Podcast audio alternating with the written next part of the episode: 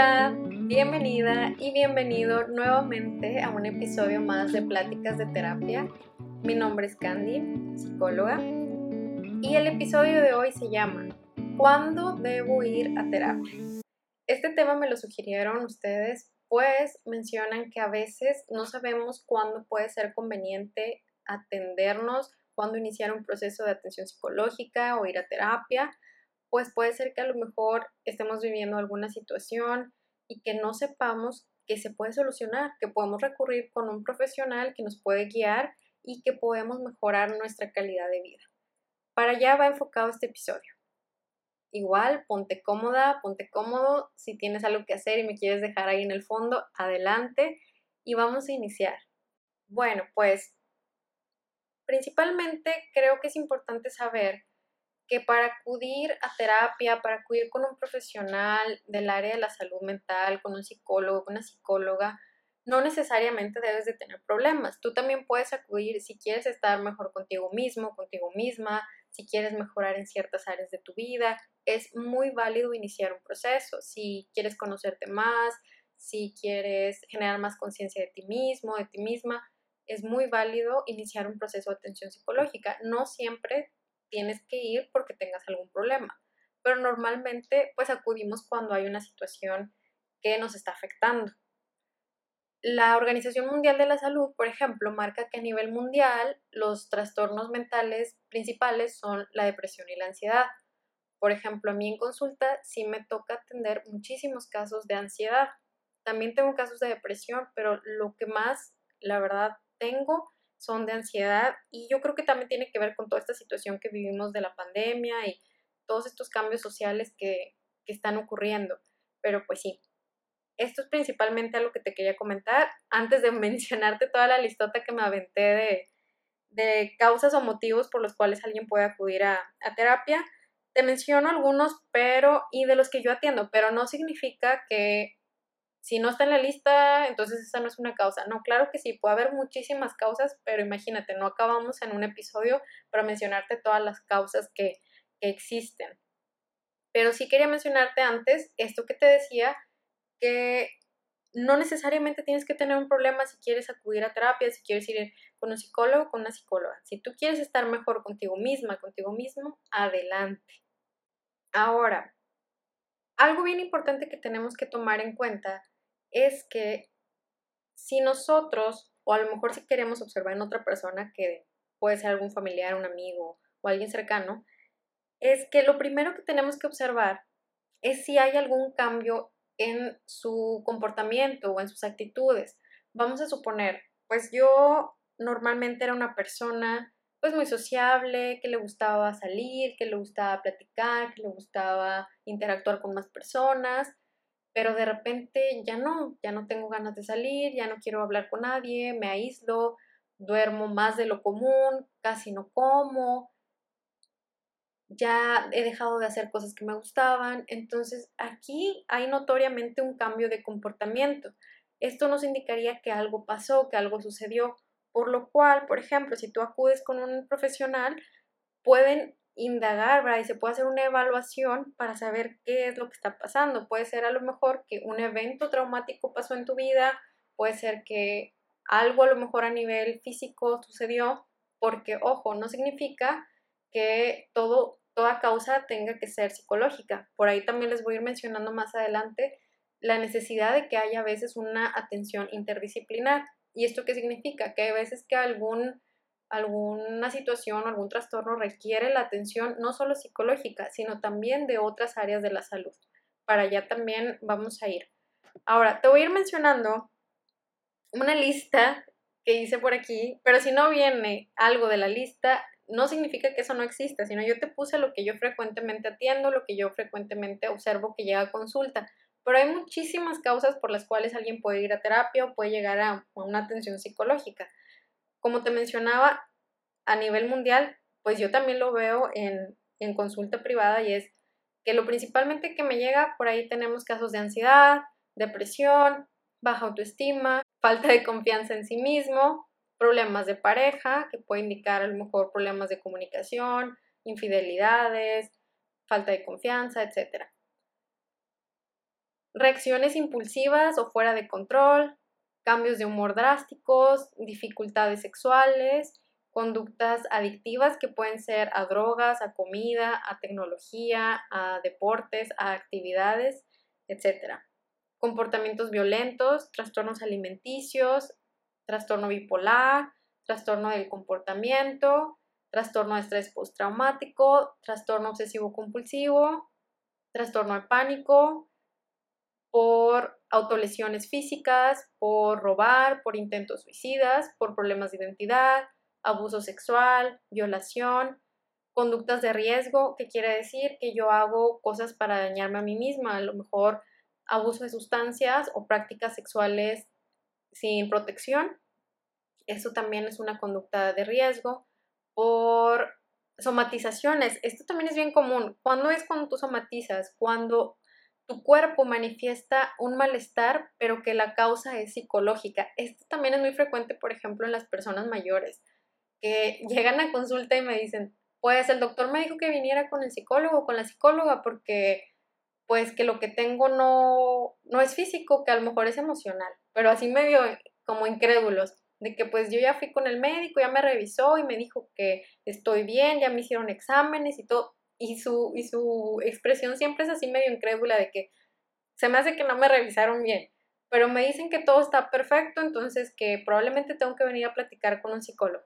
Eso la verdad sí es muy común entre la, entre la gente un poquito mayor, porque como no están acostumbrados a acudir con un psicólogo, todavía para ellos es como mal visto acudir con, con un profesional de la salud mental, es como, no, no estoy loco, pero pues bueno, aquí me mandaron.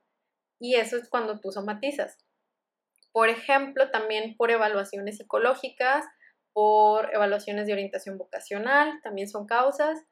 Algunos padres, por ejemplo, llevan a sus niños por problemas de conducta, problemas de lenguaje, problemas de aprendizaje, divorcio de sus padres, acoso escolar, la falta de control de esfínteres como enuresis y encupresis cuando se hacen pipí, cuando se hacen popó, terrores nocturnos, conductas desafiantes y agresivas, regresiones de la edad, es decir, que actúan como si estuvieran más chiquitos de la edad que tienen, déficit de atención, hiperactividad, mutismo selectivo, es decir, que solamente hablan con ciertas personas, no con todo el mundo, eh, por trastorno del espectro autista, entre otras causas por las cuales pueden llegar.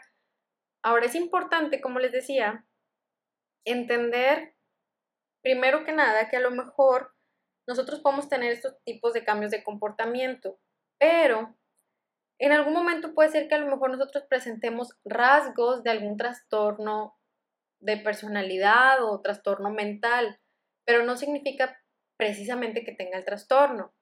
Ahí te va, te voy a leer un poquito de lo que marca el manual de diagnóstico y estadístico de los trastornos mentales, que es en el cual los psicólogos o los profesionistas de la salud mental nos basamos para hacer los diagnósticos. Las siglas son DSM y ahorita está en la versión 5.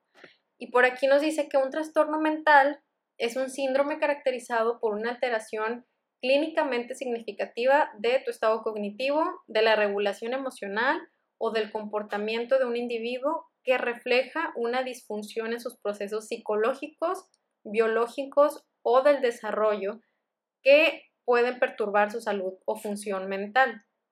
Ahora, debo de comentarte que para que tú diagnostiques un trastorno mental debe tener una serie de criterios que se deben de cumplir. Por ejemplo, hablando de la ansiedad, que te digo que es lo que más frecuentemente llega a consulta, a lo mejor nosotros podemos pensar, no, pues tengo ansiedad y ya, pero hay trastornos específicos de ansiedad. Por ejemplo, puede haber un trastorno de ansiedad social, puede haber agorafobia, puede ser el trastorno de ansiedad generalizada y debemos de hacer una revisión de esos criterios para saber si se cumple o no se cumple. Por ejemplo, hablando de la, no sé, de la eh, ansiedad social, yo puedo creer que tengo un trastorno de ansiedad social, pero entonces yo debo de revisar los criterios para saber si sí se cumple o no, porque puede ser que nada más tenga rasgos del trastorno de ansiedad social, pero no necesariamente que tenga el trastorno. Para que esto se cumpla, debe haber una frecuencia que cada trastorno tiene ahí, por ejemplo, de que si es un mes, dos meses, tres meses, seis meses de esa frecuencia diaria o casi todos los días para que se cumpla. No, no es nada más de que, oye, ¿sabes qué? Es que yo de repente, pues me, a mí, por ejemplo, de repente me da mucho miedo salir, pero nada más me pasa a lo mejor como unas dos veces al mes. No precisamente quiere decir que tengas un trastorno de ansiedad social. Puede ser que sí hay situaciones que te generan ansiedad, pero no que tengas el trastorno. Eso es bien importante saberlo, porque luego a veces ahí nos andamos autodiagnosticando y no sabemos en realidad si sí lo tenemos o no lo tenemos.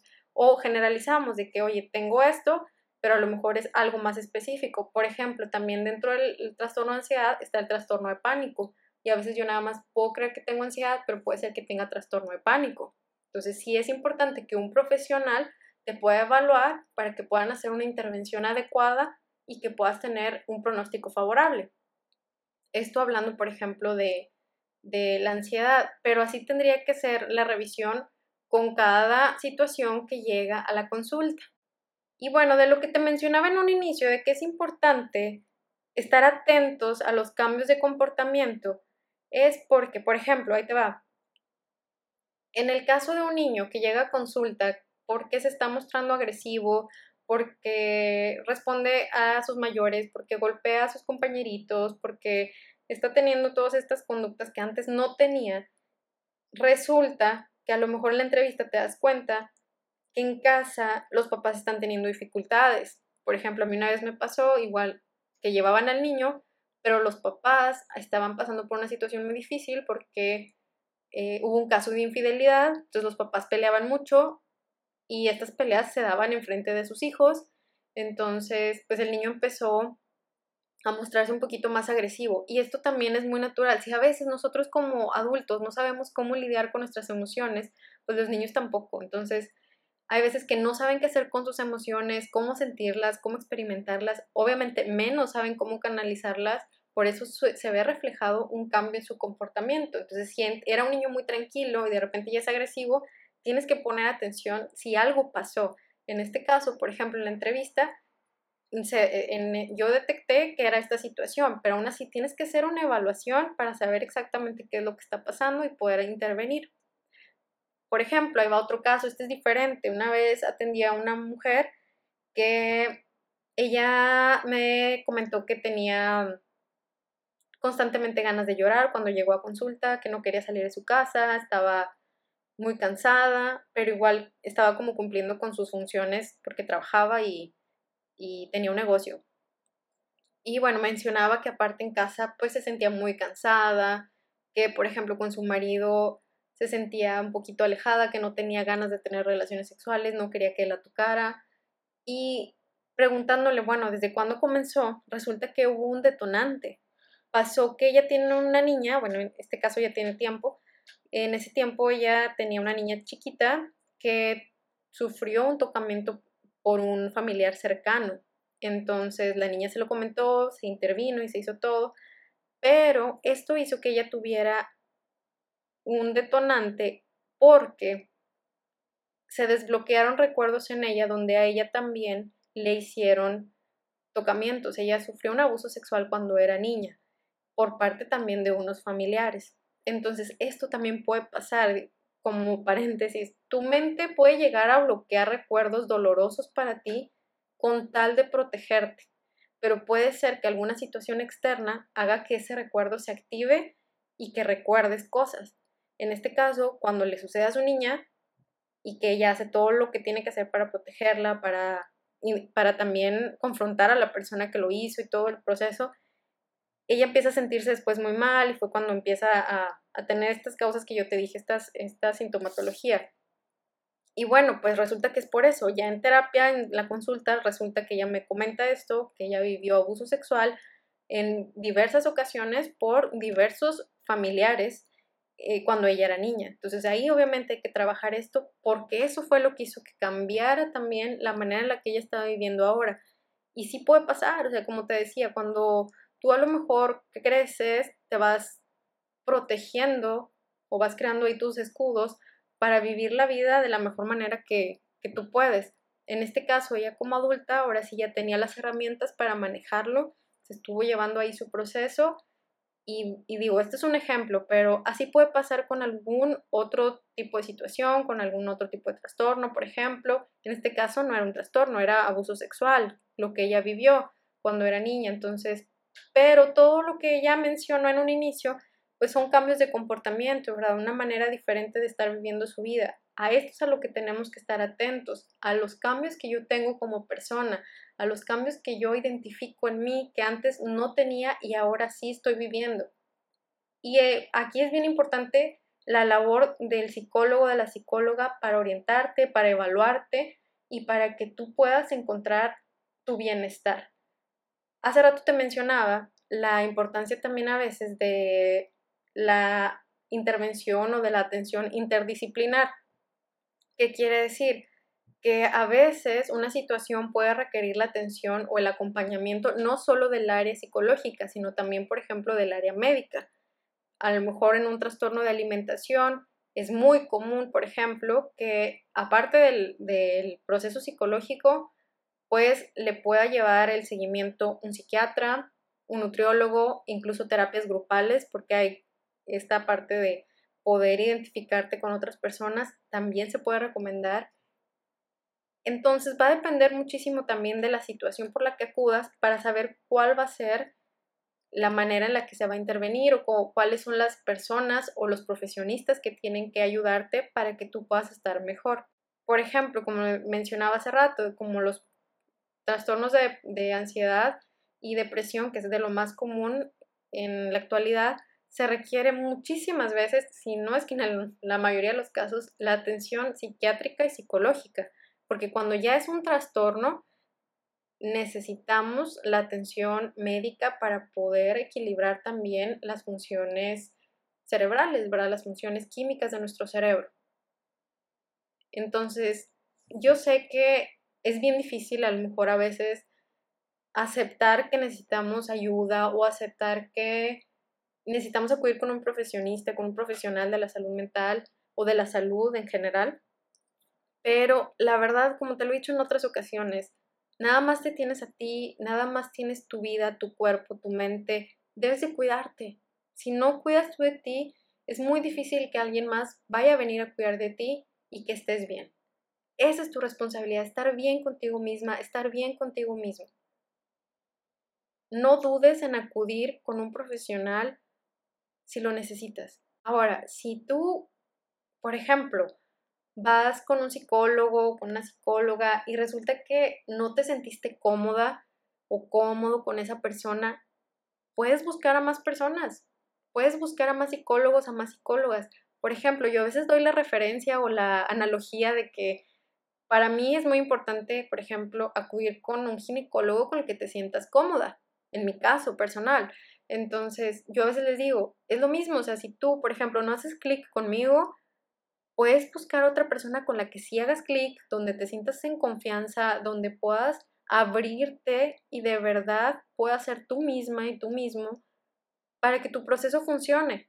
Porque si no te sientes cómoda, no vas a confiar en la persona y no va a funcionar. Entonces se vale que si a lo mejor no hiciste clic o tu experiencia no fue tan buena con esa persona, busques a una persona con la que sí te sientas cómoda y cómodo.